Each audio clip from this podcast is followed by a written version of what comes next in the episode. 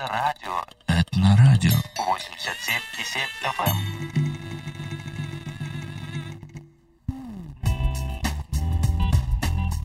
Итак, в эфире радио Этно-ФМ на волне 87,7. У микрофона Юрий Коротков. И сегодня я хотел бы вам представить нашего интересного соотечественника Леонтия Дмитриевича Мироненко. Мы установили с ним прямую связь э, с Денвером, это столица Колорадо. Э, Леонтий Дмит- Дмитриевич, добрый день. Вы День слышите? доб- День добрый. Мы рады вас приветствовать на волнах радио Этно ФМ и хотели бы представить вас нашим радиослушателям. Э, ну, одним словом, я бы сказал, что вы, вы капитан яхты, капитан дальнего плавания. Иногда бывает так, что по несколько месяцев в одиночку уходите в открытое море. Э, Давайте начнем эту программу с э, хорошей, веселой песни, которая придаст настроение э, нашей программе.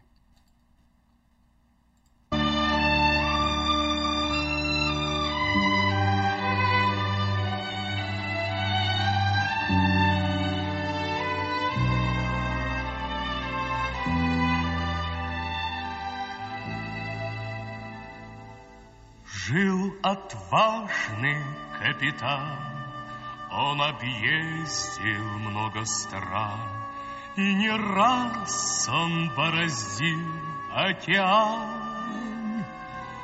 Раз пятнадцать он тонул, Погибал среди акул, Но ни разу даже глазом не моргнул. И в беде, и в бою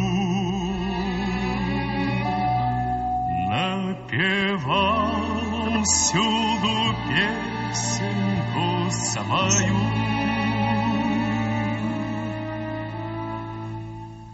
Капитан, капитан, улыбнитесь, ведь улыбка — это флаг корабля. Капитан, капитан, подтянитесь, Только смелым покоряются моря.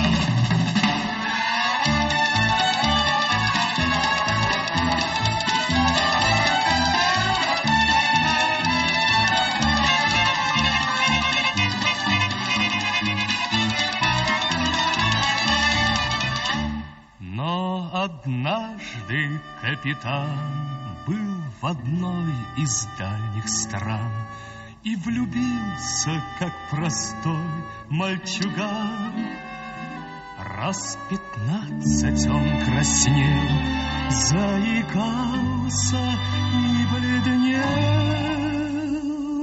но ни разу улыбнуться не посмел. Он мрачнел, он худел, но никто ему подружески не спел.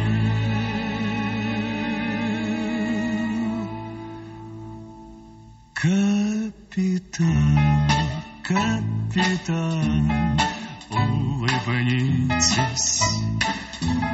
ведь улыбка — это флаг корабля. Капитан, капитан, подтянитесь, Только смелым покоряются моря.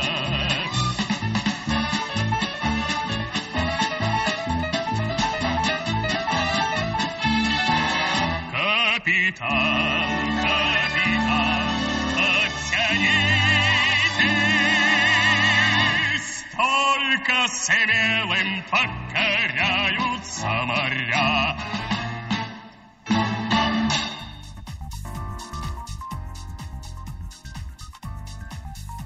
Итак, э, у нас разговор с капитаном яхты Blue Angel, Голубой ангел Леонтием Дмитриевичем Мироненко. Сейчас он находится в Денвере, штат Колорадо.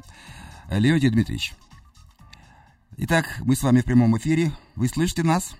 Да, Замечательно. Но я хотел бы сказать, что вот буквально ровно через два месяца вам исполнится э, 70 лет. Вы родились 31 декабря 48 года, так что мы заранее вас поздравляем. И вот смотрите, в таком возрасте вы выходите в одиночное плавание, были в Бермудском треугольнике, Э, ну, об этом чуть позже, страшно вам или не страшно, да, и, э, так сказать, донимали ли вас акулы в этом э, районе Мирового океана. Но давайте вспомним, что вы родились-то все-таки в Азербайджане, а потом, когда вам было 5 лет, приехали в Черкесск. Это Черкесск, столица Карачаево-Черкесской республики на Кавказе. Так что, кто вы по национальности? Ну, по национальности я, по всей вероятности, русский так пишусь, хотя фамилия у меня украинская. Э, украинский язык понимаю, но не очень хорошо. Э, основной мой язык русский, немного говорю по-английски. Понятно. В детстве вы, э, в общем-то, не думали о море. Вы жили, так сказать, далеко от моря и никогда о парусах, о яхтах не мечтали. Вашим делом э, э, была работа водителем, потом вы были автогонщиком. Вот об этой сиде расскажите немножко. Ну, вообще я родился в Азербайджане, и, как сказали, уже меня перевезли. Я не сам переехал, пятилетнем возрасте перевезли в город Черкесск, где раньше жили мои родители. Вот. А отец у меня был э, шофером, и я как бы по традиции тоже мне очень хотелось быть водителем, э, и не просто водителем, а хорошим водителем. И э, уже э, я окончил э, курсы водителей, потом я был механиком, э, но основная моя работа была я 10 лет работал на такси в городе Черкеске, и у нас была э, создана там команда э, ролистов. У нас было три машины, мы гонялись несколько лет. Э, наша команда была очень сплоченная. Ну, ролисты, если кто понимает в этом, это экипаж состоит из двух человек. Водитель и штурмана, да? Да, ну, водитель и штурман это условно, потому что э, часто приходится меняться в каких-то ситуациях, э, чтобы водитель отдохнул там, хотя штурману тоже работы хватает достаточно. Ну а какие дистанции были, какие, какие маршруты вы преодолевали? Начинали мы, э, когда гоняться, это было в 78 году. Начинали мы гоняться, дистанции были больше тысячи километров. Потом потихоньку их начали сокращать. И когда я уже завершил ролистскую э, свою деятельность, это было в 86 году, расстояния были по 550-600 э, километров. Mm. Участвовали мы в основном в Российской Федерации в соревнованиях.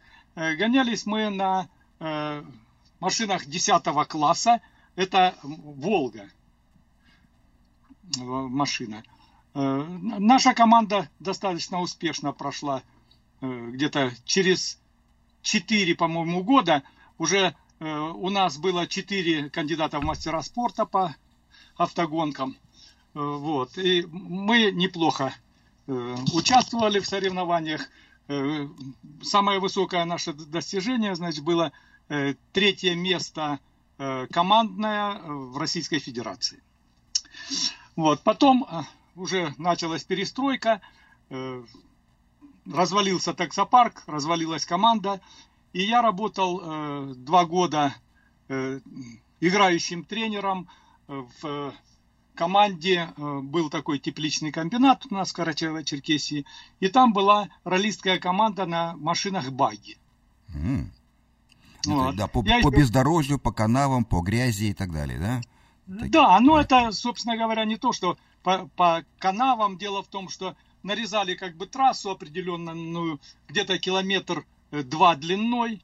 И вот по этому кругу, по этому кольцу э, многократно э, не, ну все равно соревнования на э, багах, да, баги, вот это вот э, баги да. спорт, он предусматривает, так сказать, карьеры какие-то, какие-то пески непроходимые, грязи и так далее, болота подъемы, спуски резкие. Э, Да-да, но это, но это замкнутая дистанция, которую ты многократно проезжаешь. Понятно. Там 10 кругов, там 15, в общем. Одним словом, за плечами Да, достаточно. Гонки, э, победы и так далее. Большой опыт, так сказать, э, именно соревнований и э, соревнований командных, так скажем. Ну, в общем-то, вы человек увлеченный, да. Ну, потом я знаю, что вы приехали сюда уже в Америку, по-моему, в 91 году, это 27 лет назад. А до этого что было еще? Как вы оказались в Америке? Значит, когда я уже в, ну это было в 88 году я э, открыл бизнес, уже была полностью шла перестройка. Э, я с партнером открыли бизнес по ремонту машин, э, и мы ремонтировали машины. Уже я э, соревнованиями никакими не занимался, но э, тогда же, э, где-то в 88 году, я э, начал посещать э, собрания э, пятидесятников. Вот. И в 89 году я принял крещение, покаялся, принял крещение и стал христианином. У нас из церкви много народу выехало, из нашей черкесской церкви. И в том числе один из последних уезжал я, это было уже в 91 году, в октябре месяце. Э, много наших э, членов нашей церкви э, поселились в Денвере. Угу. Вот. И поэтому я попал в Денвер. Да, Церковь... вот я и хотел спросить, как вы оказались, почему именно выбрали Денвер, а не другой город, там не Сакраменто, да. не Фр... Сан-Франциско, Нью-Йорк или Атланту, где тоже живут наши соотечественники? Я оказался здесь, потому что тут были наши члены нашей церкви, и я приехал как бы сюда. Ну и с чего вы начали? Вы же приехали, вам уже было, наверное... 40 лет, с лишним лет. 40 с лишним лет, да. Знание языка. Знание, знание языка было практически никакое. Нулевое, так. Да, так и не намного лучше сейчас, через 27 лет. Потому что я приехал э, по паролю, у меня не было никаких средств к существованию, были одни долги. Я сразу начал работать. Э, ну, первые такие работы там по несколько месяцев, там, несколько недель. Ну, где, настройки где? моя работа была те, э, та, что я поступил э, работать на Джанкьярд. Кто живет в Америке, Джанкьярд, ну, знают, но в основном знают люди, которые приобретают автомобили уже битые или на акшене. Это автомобили для разборки, да, уже, так сказать, не для езды, ну, а для разборки предназначены, так я понимаю? Ну, 90% из них разбирают и продают, а некоторые, которые получше, их восстанавливают и тоже продают, уже как автомобили. Я занимался как раз больше тем, что ремонтировал там машины. У меня был навык еще с России, я э, занимаюсь механикой, занимался кузовными работами, покраской. В общем, делал все, что касается автомобиля. И я получил хороший опыт Э, на Джанкьярде э, с иностранными машинами. Я-то привык к российским машинам. Ну да, российские вы тоже знали, как свои пять пальцев, а здесь э, нужно было другие машины ремонтировать и разбирать. Хорошо, интересно. А вы сейчас продолжаете работать или нет? Потом я в 93-м году мы купили дом. Угу. Ну, домом это можно сказать, назвать только условно. Это был дом мой ровесник. Э, ему тогда уже было 45 лет, э, пришлось его ремонтировать, но э, купили дом, я покупал дом с таким расчетом, чтобы был автономный гараж, я поставил в гараже фреймпост, и занимался, уже я работал дома, ремонтировал машины. После работы, приезжал еще, ну, чтобы подняться, еще работал дома. Работать приходилось как многие знают, в Америке по 12, по 14 часов. И так в течение нескольких нет, лет, чтобы стать на ноги. Ну, понятно. Но сейчас вы тоже, наверное, продолжаете, да, чем-то заниматься, потому что нужно содержать и семью, у вас жена и двое детей, правда, взрослые дети, но тем не менее. Да и, и денег нужно вот на эти путешествия, которым вы посвящаете свою жизнь, тоже требует немало э, средств. Ну, у меня жена и дети тоже работают, так что э, их мне кормить не приходится. Но, как вы правильно сказали, на яхты э, нужны расходы, потому что только скажи э, слово яхта и сразу можешь сзади добавить еще один ноль к тем 10 долларам, которые э, эта деталь стоит. Понятно. Ну, смотрите, во-первых, меня, так сказать, удивляет. Действительно, вы приехали в 91-м, а в 93-м купили уже дом себе через два года буквально. Это, это, это редкий случай такой в Америке. А, это раз. И во-вторых, смотрите, вы занялись э, э, э таким... Э, морским э, видом спорта чуть позже, но до этого вы путешествовали по Америке на автомобилях. Вы были и на Аляске, вы посетили и Центральную Америку. Вот расскажите о, вот об этой, об этих ваших увлечениях, об этих поездках. Э, ну, после того, как мы купили дом, э, я продолжал еще работать на, на джанкьярде. Потом один мой хороший знакомый пригласил меня, мы с ним вдвоем начали бизнес – Э, хотя я в бизнесе участвовал, так сказать, на, на вторых ролях. Э, он владел этим бизнесом. Мы тоже ремонтировали машины. Мы, э, у нас профиль был Subaru. Очень популярные в Колорадо машины Subaru. Мы их ремонтировали. И я занялся, познакомился с человеком, который, когда мы разговаривали про хобби, Э, и что-то сказали про парус. Я говорю, я вообще мне было бы интересно. Он говорит, а я умею. И так я познакомился с ним, и с его подачи э, я купил маленькую лодочку, такую 16-футовую парусную лодку. Он меня учил на ней э, плавать. На озере тут не так много воды в Колорадо. Вот. И это был, так сказать, старт под парусом. Понятно. Но... Нет, но, но, но кроме того, до, до паруса вы еще, по-моему, путешествовали. Я же не зря спросил. По-моему, вы были в Панаме на автомобилях и были на. Да. Вот как это произошло? Ну, это было, это было немножко позже. Когда мы э, работали, значит, с Михаилом, э, а он большой любитель альпинизма. Он, он и еще в России, он сам с Питера, но занимался альпинизмом на Кавказе, часто бывал. Э, и он пригласил меня, мы работали уже вместе, пригласил э, меня в 2000 году, говорит, давай поедем на машине э, в Панаму. Мы купили автомобиль подержанный, подремонтировали его, сели на него и поехали на месяц в Центральную Америку. Мы проехали от Денвера через Эль-Пасо, через всю Мексику, через Мексико-Сити, э, лазили там по горам, поднимались на, э, в Мексике на э, Оризабу, поехали через Сальвадор, Гватемалу, Никарагуа, где были приличные горы, там останавливались тоже, лазили по горам. Проехали через Коста-Рику, в Панама-Сити. В Панама-Сити мы оставили машину и самолетом полетели э, в Эквадор. Ну, путешественник вы такой заядлый, да. я смотрю, да. Не, не боялись неизведанных маршрутов никак. Да, мы вдвоем были. Э, в Эквадоре мы э, поднимались, там есть Чембараза такая, вершина 6300. Это считается самая дальняя точка от центра Земли. Вот, хотя она... То есть тут вы, вы тоже поднимались с нее, как, как э, в альпинистском снаряжении, да, вместе с своим другом? Да. Да? Mm-hmm. Да, мы брали с собой снаряжение, ну я же кавказец, поэтому... Ну, ну, ну хорошо, а подготовка была какая-то на Кавказе? Вы поднимались на какие-то хотя бы да. четырех, четырехтысячники какие-то, да?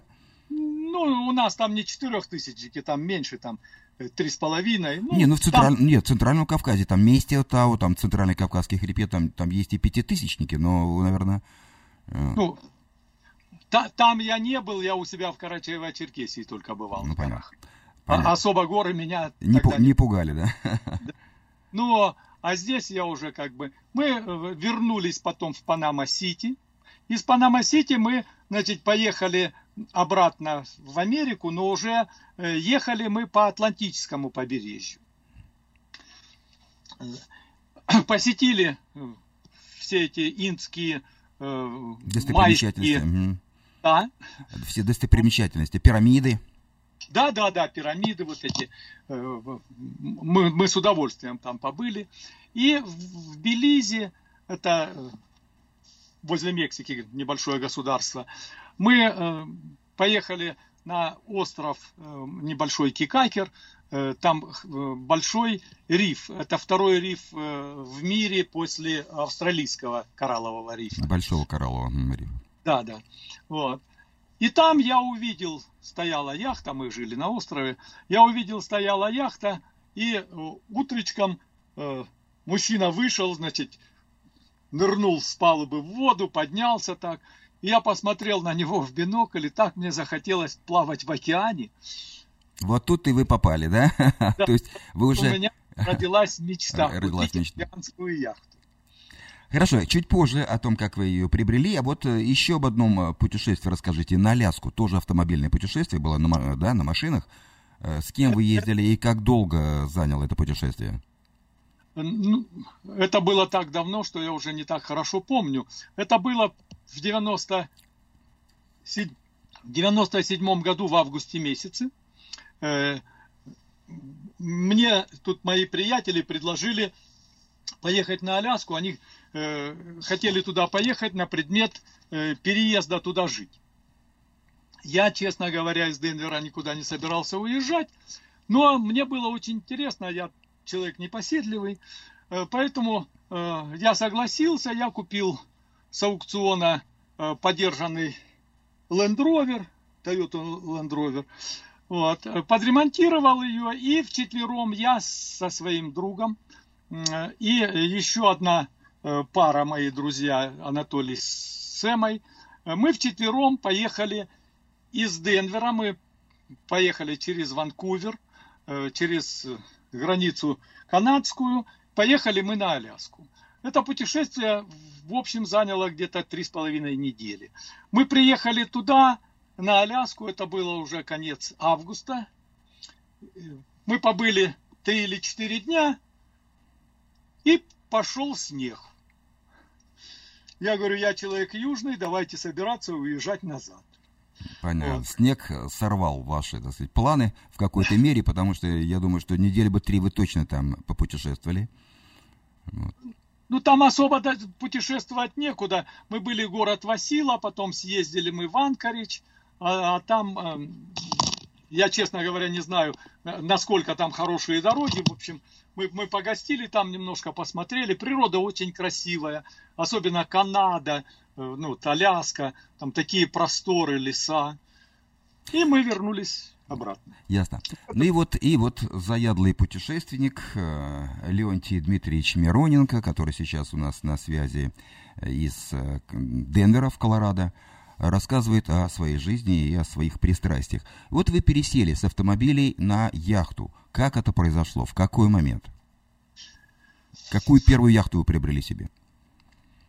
Вот э, первая, первая, о которой я говорил, я купил э, маленькую лодочку, такую парусную 16-футовую. Э, я научился на ней плавать, я болтался на ней э, года два на озере. Потом мне захотелось такую лодку, в которой можно было бы остаться ночевать, допустим, поставить на якорь и, и переночевать ночью. Я начал искать здесь э, по Денверу э, лодку, нашел я не так быстро, но нашел я лодку, которая была э, МакГрегор, 25 футов, э, у нее э, убирающийся киль, как э, говорят яхтсмены, свинг-килл. Э, вот. Я купил ее, и э, на ней я Э, ездил э, в Йеллоустоун парк в Вайоминг. Я таскал ее, она на прицепе. Uh-huh. Я таскал ее туда. Потом я таскал ее еще в Мизури. Там есть озер, лейк Озар. Озарк лейк. Вот. Там я э, с другом мы э, три недели по этому озеру плавали. Было очень интересно. Ловили рыбу. Ну, потом, когда в 2000 году, эта лодка у меня была до 2000 года. Э, в 2000 году, когда я заболел морем, я решил, что мне надо купить э, морскую яхту хотя, большую. Угу. Да, уже серьезную лодку. Э, и загоревшись этим, я начал сразу искать, поехал, ездил я в Вашингтон, Стейт. Э, там смотрел. Но я ничего сразу не нашел и познакомился я по телефону с человеком. Мне дали его э, телефон. он э, жил в Нью-Джерси. Вот. Он меня пригласил себя в гости, чтобы показать, что вообще есть из лодок. Э, я поехал к нему в гости, он мне показал э, там свою лодку, у него была 35-футовая э, такая морская лодка. Ну и другие я посмотрел, и я понял, что я не то ищу. Вот. Через э, э, год мы с этим же человеком э, купили, ну, по 50% сложились, купили э, океанский круизер 42 фута. Э, но э, вместе мы Э, плавали там по Атлантическому побережью, никуда не уходили, но у меня была мечта уйти на Карибы. Он тоже хотел, но как-то не очень э, сильно хотел как бы. И через три года мы расстались, я забрал свою долю и... Э, и стали 2000... полноправным владельцем этой яхты, да? Нет, Нет, я забрал свою долю, оставил яхту а, ему. А, яхту ему, а, так, хорошо. А вот а ваша личная яхта какая была первая? Значит, в 2004 году я нашел яхту в Тексасе, э, в Хьюстоне, возле Хьюстона.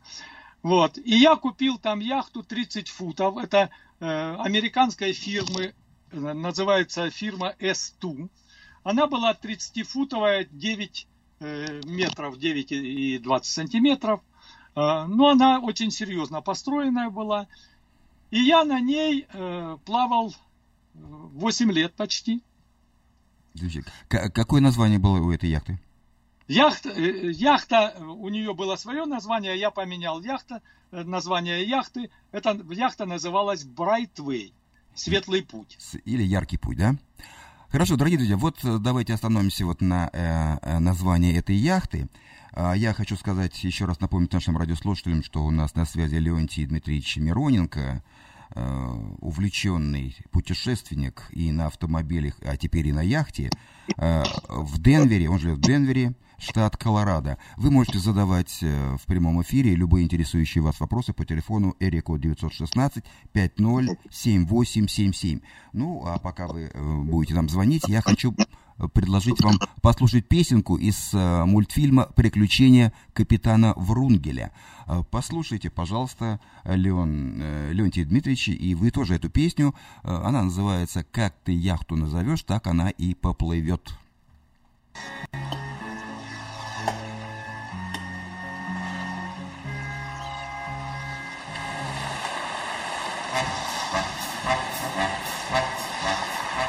Море синим, как в аптеке, все имеет суть и вес. Кораблю, как человеку, имя нужно позарез. Имя вы не зря даете, я скажу вам наперед. Как вы яхту назовете, так она и поплывет. Как вы яхту назовете, так она и поплывет. Назовите Геркулесом и скомандуйте вперед.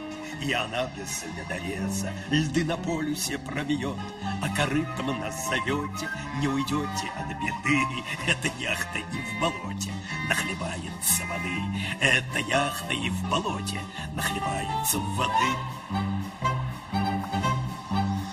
В море синим, как в аптеке, все имеет суть и вес. Кораблю, как человеку, имя нужно позарез. Имя вы не зря даете, я скажу вам наперед. Как вы яхту назовете, так она не поплывет. Как вы яхту назовете, так она и поплывет. Вот таким образом, Лор, да. Недаром я назвал нашу яхту «Победа». Эй, на меня! Ну вот видите, вы назвали свою яхту «Яркий путь», «Светлый путь». И куда же вы отправились тогда на ней? Ваши первые были Э, путешествия, первые маршруты? Ну, самое главное, что э, с покупкой яхты начались еще и другие приключения, потому что э, для того, чтобы содержать яхту где-то в Тексасе, нужно иметь место, где ее поставить. Ну, я не располагал такими средствами, и я сделал прицеп, зацепил за трак угу. и и поехал, забрал ее с Тексаса, притащил в Денвер, тут кое-что с ней под себя сделал, как говорят яхтсмены, ну, то, что тебе нужно, то, то, что ты считаешь необходимым. То есть отреставрировали немного, да, вы имеете в виду? Да, ну, Мгм. Если можно так сказать. И первое мое путешествие, мы поехали с друзьями, э, мы поехали в Сиэтл, спустили там яхту на воду и пошли в сторону Канады.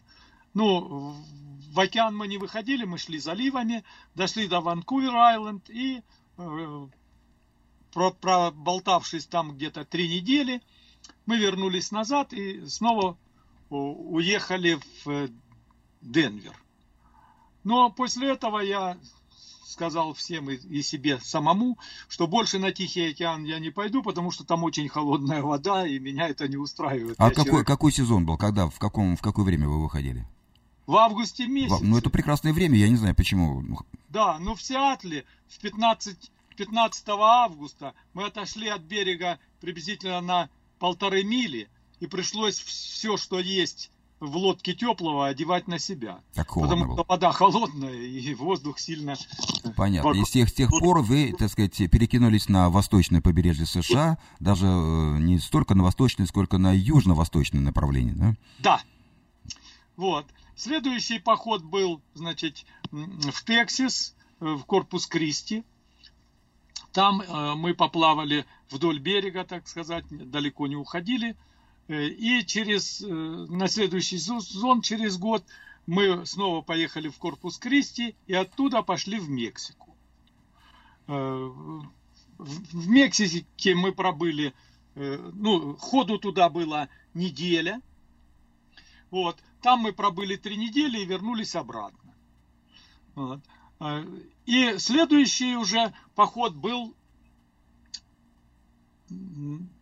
на Флориду. На Флориду тоже на Мексиканский залив. Это со стороны э, Форт Майерс.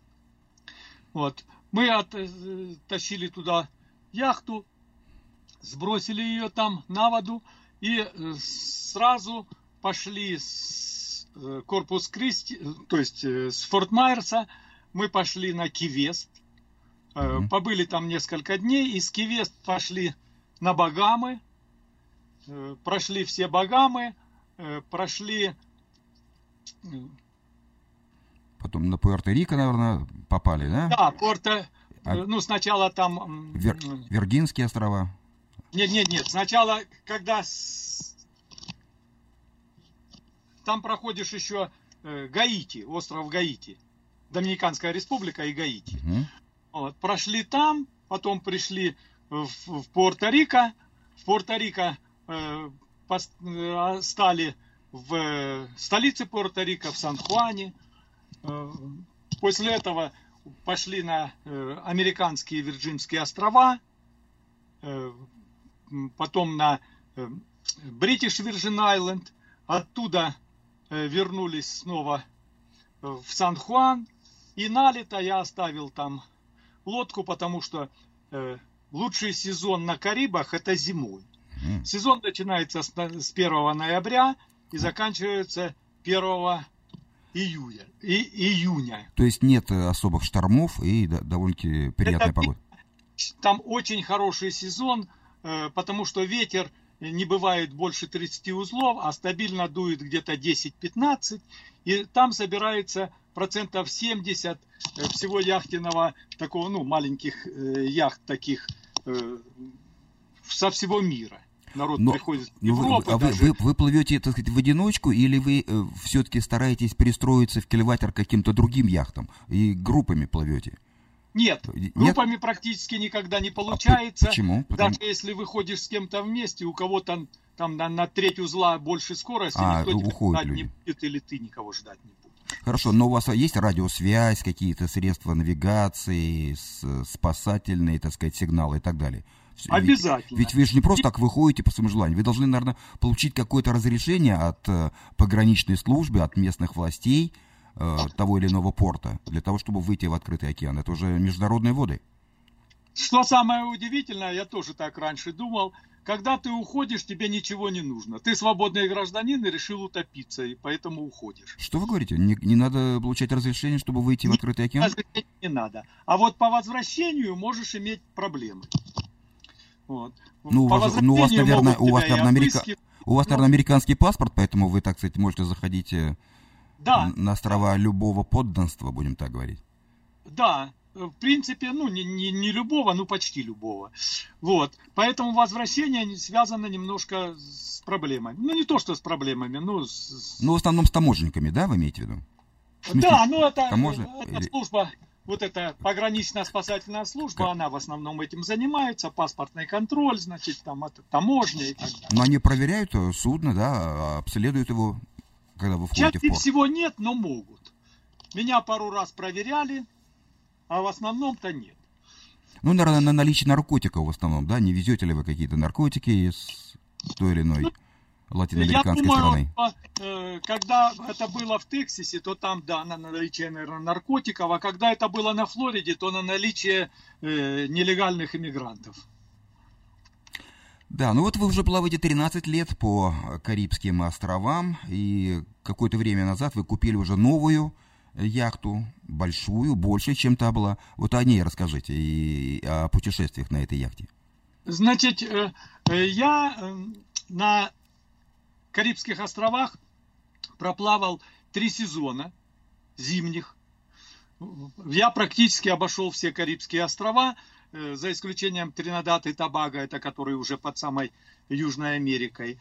Но потом э, я уже как бы пережил эту лодку, и мне захотелось большую. Вот. И я начал искать лодку, и э, так получилось, что я нашел лодку в Вирджинии. Э, лодка э, старше моей на 5 лет, но лучше на- порядок.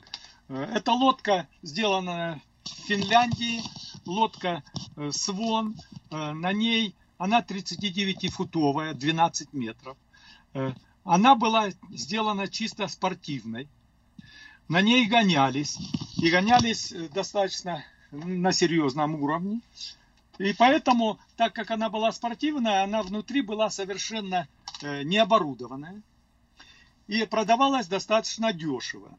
Поэтому я ее купил, но мне пришлось год. Я купил ее практически три года назад. Вот будет три года по весне. Э, Я почти год, 11 месяцев я ее делал, э, оборудовал все внутри, сделал из нее круизную.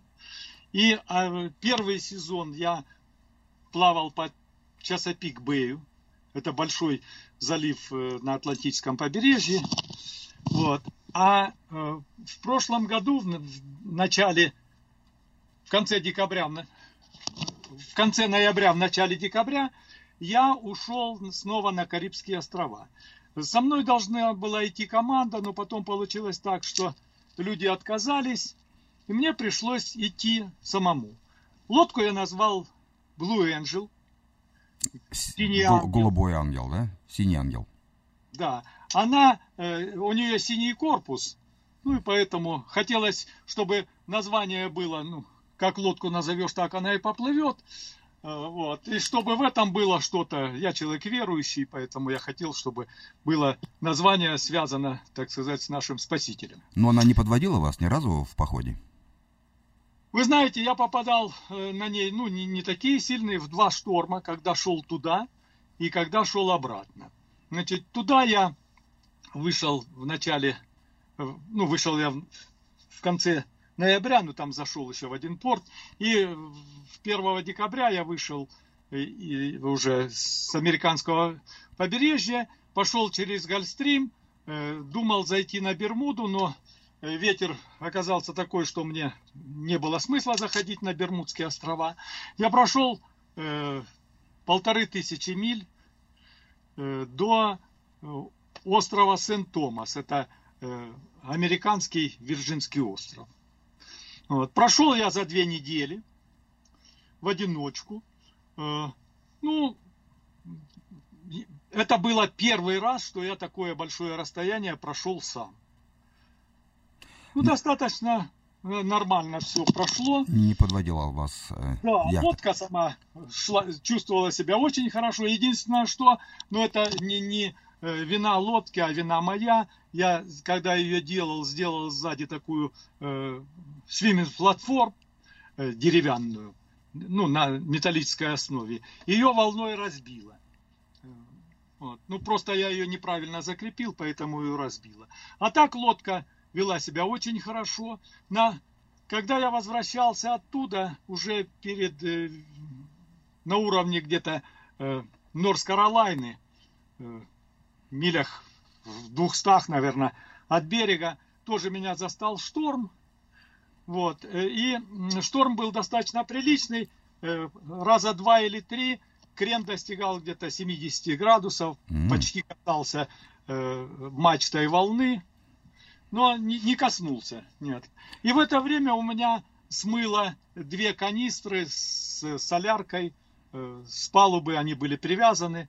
Ну, волной, видно, ударила, ослабила веревка, и две канистры с соляркой смыло. Там было еще две канистры с соляркой и одна с водой, те остались. Да, но это а нужно пояснить, мне кажется, нашим радиослушателям, что вот эта вот э, яхта «Синий ангел», она 39 э, футов, весит 8 тонн, да, и можно брать до 2 тонн груза, и кроме того, там есть у вас опреснитель и солярка, да. Солярка для чего? Вы идете под парусом, но для того, чтобы войти в порт, вам нужно перейти на, так сказать, дизель, так я понимаю?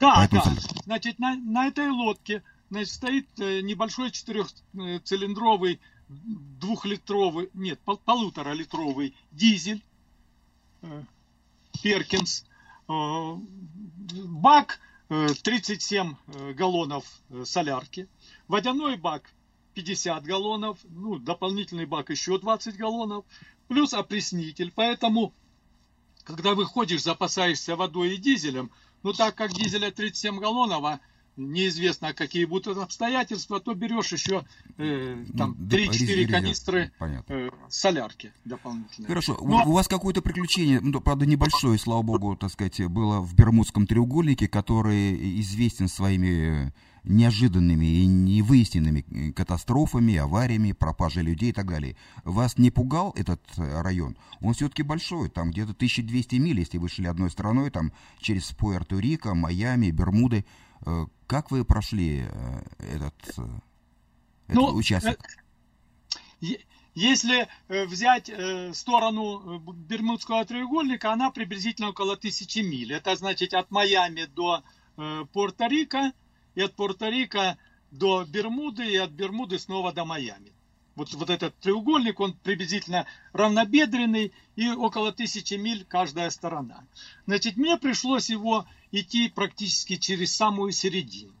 Значит, перед тем, как войти в этот Бермудский треугольник, э, переходишь, э, есть такое течение Гольфстрим. Э, я думаю, что это, наверное, самое известное в мире течение, о котором много говорят, которое несет тепло в Европу с Мексиканского залива в Европу. Вот, течение достаточно интенсивное, скорость его бывает от полутора до четырех узлов. Mm. И пересекать его, оно приблизительно, это течение шириной 60, 50-60 миль, но ее, его переходишь как бы немного под углом, поэтому там около 100 миль приходится переходить через это течение. Когда только я вышел из этого течения, я как бы попадаю в Бермудский треугольник, в край его. Там было у меня такое приключение, э, что когда я туда вошел, у меня почему-то начали э, барахлить приборы. Ну, на лодке есть э, навигационные приборы, это вы карта. Коп, компас вы имеете? Ну, ком, да, ну, компас это самый основной, как бы, прибор, по которому ты смотришь, куда идешь.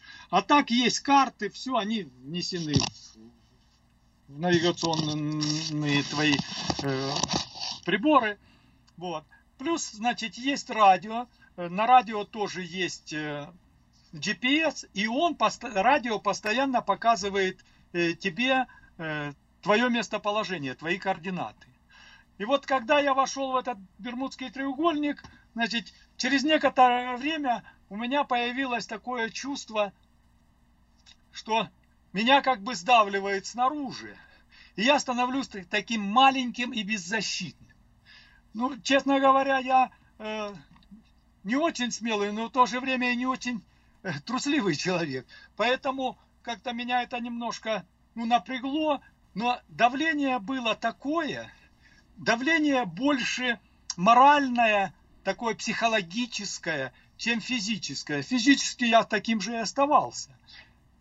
И приборы начали барахлить. Компас со стрелка начала, я иду, никуда не меняю курс, а, а стрелка начала сначала болтаться на 90 градусов туда-сюда, а потом начала даже по кругу вращаться. Я спустился вниз, посмотрел на приборы, радио включил. Координаты были приблизительно на миль 600-700 не там, где я был. Хм. У меня, ну, сам я был в таком состоянии, что мне было очень неприятно, так сказать. А тут еще и приборы показывают неизвестно что. Вот. Ну, я человек верующий, я стал молиться. Не знаю, сколько я молился, две минуты, 20 минут. Но потом у меня как-то внутренне сразу начало все, я почувствовал, что Бог присутствует со мной. У меня как-то внутри начало все раздаваться, раздаваться, и я, так сказать, из такого маленького сжатого вернулся в свое тело, так сказать, полностью. Замечательно. Я... Э, э, знаете что, эм, давайте сейчас послушаем еще одну песню. Я знаю, что вы любите бардов, э, в частности, Тимура Шау, он ваш земляк, Александра Городницкого вы любите. У нее есть песня «Острова в океане». Давайте послушаем ее, и она вам напомнит о ваших путешествиях. И вблизи, и вдали. Все вода да вода. Плыть в широтах любых нам Вздыхая о ком-то. Ах, питомцы земли Как мы рады, когда На локаторе вспыхнет Мерцающий контур. Над крутыми волнами В ненастные дни И в тропический штиль И в полярном тумане. Но своими огнями Все манят они. Острова в океане Острова в океане. Ночи сменится ветер Наступит прилив. Мы вернемся на судно для вахт и авралов Пару сломанных веток С собой прихватив И стеклянный рисунок Погибших кораллов. И забудем мы их Как случайный музей Как цветное кино На вчерашнем экране. Те места, где своих мы теряем друзей. Острова в океане, острова в океане, А за бортом темно, только россыпь огней. На далеких хребтах, проплывающих мимо, Так ведется давно, с незапамятных дней, И останется так — до скончания мира. Не спеши же мне вдруг говорить про любовь. Между нами нельзя сократить расстояние, потому что, мой друг, мы ведь тоже с тобой острова в океане, острова в океане. Не спеши же мне вдруг говорить про любовь. Между нами нельзя сократить расстояние, потому что, мой друг, мы ведь тоже с тобой острова в океане, острова в океане. Мы беседуем с заядлым путешественником, яхтсменом, а, капитаном яхты Blue Angel Леонтием Дмитриевичем Мироненко, который живет в Денвере, в штате Колорадо. Э, Леонтий Дмитриевич, ну вот кроме этого случая не было других каких-то ЧП или каких-то э, ситуации, в которые вы попадали, и вы просто боялись за свою жизнь? Я хочу закончить все-таки вот этот рассказ, что, этот самый, что я начал.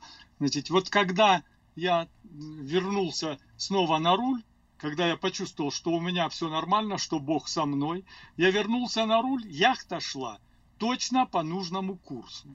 Я вернулся вниз э, на штурманский стол, посмотрел на приборы, я нахожусь в том месте, в котором я должен был находиться.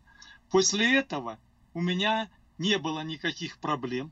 Я шел почти 10 дней после этого, и все было нормально. Ну, то, что вы спрашиваете об опасностях, э, ну, знаете, неверующих моряков не бывает. Когда... Э, то есть все, ветер... моряки, мы, все моряки верят, да? Если не в Бога, то в проведение, да?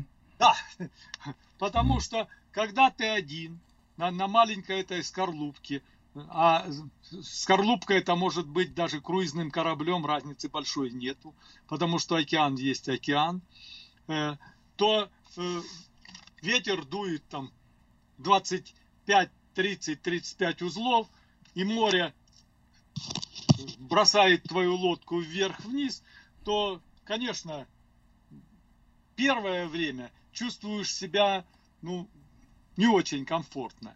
Но потом как-то привыкаешь, свыкаешься и видя, что лодка продолжает нормально идти, этот самый, то уже этот страх исчезает. У меня были со мной друзья, как-то мы шли, и потом, когда вернулись они назад, а я остался, они рассказывали тут местным и говорят, ну, нашим общим приятелям, волны были с четырехэтажный дом. Ну, потом я когда вернулся, я говорю, мне говорят, правда были волны четырехэтажный дом? Я говорю, ну навряд ли четырехэтажный, может четырехметровые были, но четырехэтажный дом не было. Ну, у страха глаза велики. Да, да. Э, э, Людмич, я знаю, что вы не останавливаетесь на достигнутом, э, как говорится, есть еще порох в пороховницах, и несмотря на ваш возраст, а я еще раз напоминаю, что через два месяца вам исполнится 70 лет, вы строите новые планы, уже освоение не только Карибского бассейна, но и э, Средиземного моря пройти э, в Европу, да? Э, да, как, у меня... Как, как, как, это, как, как это будет? Вы, вы отправитесь в восточное побережье на своей яхте, преодолеете э, Атлантический океан и войдете в Средиземное море? Расскажите, как, как, каков маршрут? Ну, знаете, как написано, мы предполагаем, а Бог располагает. Поэтому я предполагаю в следующем апреле, который вот будет в следующем году, я предполагаю поехать э, в Вирджинию. Яхта у меня стоит в Вирджинии, ее подняли, поставили в сухой э, док, и она стоит там. Э, там есть кое-какие работы, это займет несколько дней, там, дней 8-10. Нужно подготовить лодку, покрасить дно и сбросить ее в Часопик Бэй и пойти в начале мая э, есть такая регата, идут э, с Норфолда, э, Вирджиния, идут на Бермуду, с Бермуды идут на Азорские острова. Это те, кто хочет летом попасть в Средиземноморье. Вот я думаю, или заявиться там с ними пойти, или э, пойти просто с ними Э, ну, рядом, потому что когда идет эта регата, то люди по радио все связываются друг с другом и в случае необходимости помогают. Друг ну да, так безопаснее, так даже и, и действительно веселее и безопаснее будет вместе. Преодолеть, ну, преодолеть Атлантический океан в одиночку это, это рискованно, естественно. Так, хорошо, дальше добираетесь вы до Гибралтара. Да, а с Гибралтара уже э, Испания, Франция, Италия, Греция. То есть вы будете путешествовать по побережью, да? Э, средиземноморских стран? Да, ну, ну, не как, не, не особо близко от берега. Ну, там, там, по сравнению с Атлантикой, это, конечно, там Средиземное море, оно не, не очень большое. Но все равно в порты будете заходить. И, и а? Испании, и Франции. Да, везде Италии. хочется попасть. Дело в том, что э, я был в Европе в 2005 году перегоняли яхту там одному э, американскому приятелю, э, то мне очень понравилось, понимаете, с берега, с моря вернее, а не с земли это немножко по-другому смотрится. Поэтому, мне кажется, будет очень интересно. И вы хотите даже в Израиль, до, до Израиля дойти, да? да до, и, до, до, до, до восточного, восточного побережья Средиземного моря. До земли обетованной надо дойти. Хорошо, ну, хорошие планы. И вы будете один на яхте или набираете команду себе? У вас же все-таки 8 человек на яхте может поместиться. Да, у меня есть 8 кроватей. Яхта рассчитана э, э, достаточно неплохо. У нее э, газовая печка, несколько газовых баллонов, холодильник, опреснитель воды. В общем, для автономного плавания все есть. Значит, я хотел бы иметь команду. Пока еще я так только Э, условно разговариваю. И через вашу передачу я бы хотел э, предложить людям, кто э, интересуется этим. В редакции есть телефон мой. Если хотите, я могу сейчас дать свой телефон. У нас есть и... телефон, да. Если ну, потребуется, мы найдем, да, постараемся связать вас с этими людьми. Но это замечательное предложение. Действительно, я впервые об этом слышу. Мне даже самому, так сказать, захотелось быть и не только в качестве пассажира, но и активного члена команды, потому что ну, это, это не просто круиз, надо там будет работать. И вы знаете, и ловить рыбу, и есть гречневую кашу, и овсяную кашу, и яичницу с колбасой. Все, что у вас там есть на кухне, то, что вы берете с собой. Дорогие друзья, это не развлечение, это и спорт, и экстрим в какой-то мере, и романтика. Большая романтика. Э, Леонтий Дмитриевич, дорогой, уважаемый, э, спасибо вам большое за то, что вышли в эфир, хоть немножко рассказали. У меня э, остаются за кадром еще много-много вопросов к вам. Я надеюсь, что, может быть, через какое-то время вновь мы свяжемся с вами и, и поговорим более подробно о ваших путешествиях, о ваших планах. Но сейчас наша программа завершается. Я пожелаю вам крепкого здоровья и осуществления э, ваших всех планов – чтобы ваша мечта вот эта вот, да, попасть в Средиземное море, ну и вернуться обратно живым и невредимым, она э, сбылась. Благодарю. И, заверш... да, и завершает нашу программу песня «Уходит бригантина от причала» в исполнении вокально-инструментального ансамбля «Самоцветы», и она звучит для Леонтия Дмитриевича Мироненко из Денвера, штат Колорадо. Всего доброго.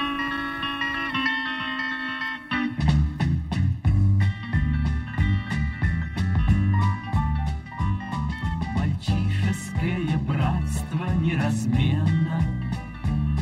На тысячу житейских мелочей. И всякое бывает, но дружба неизменно Становится с годами горячей. Уходит бригантина от причала. Мои друзья пришли на торжество и над водой, как песня прозвучала, Один за всех и все за одного.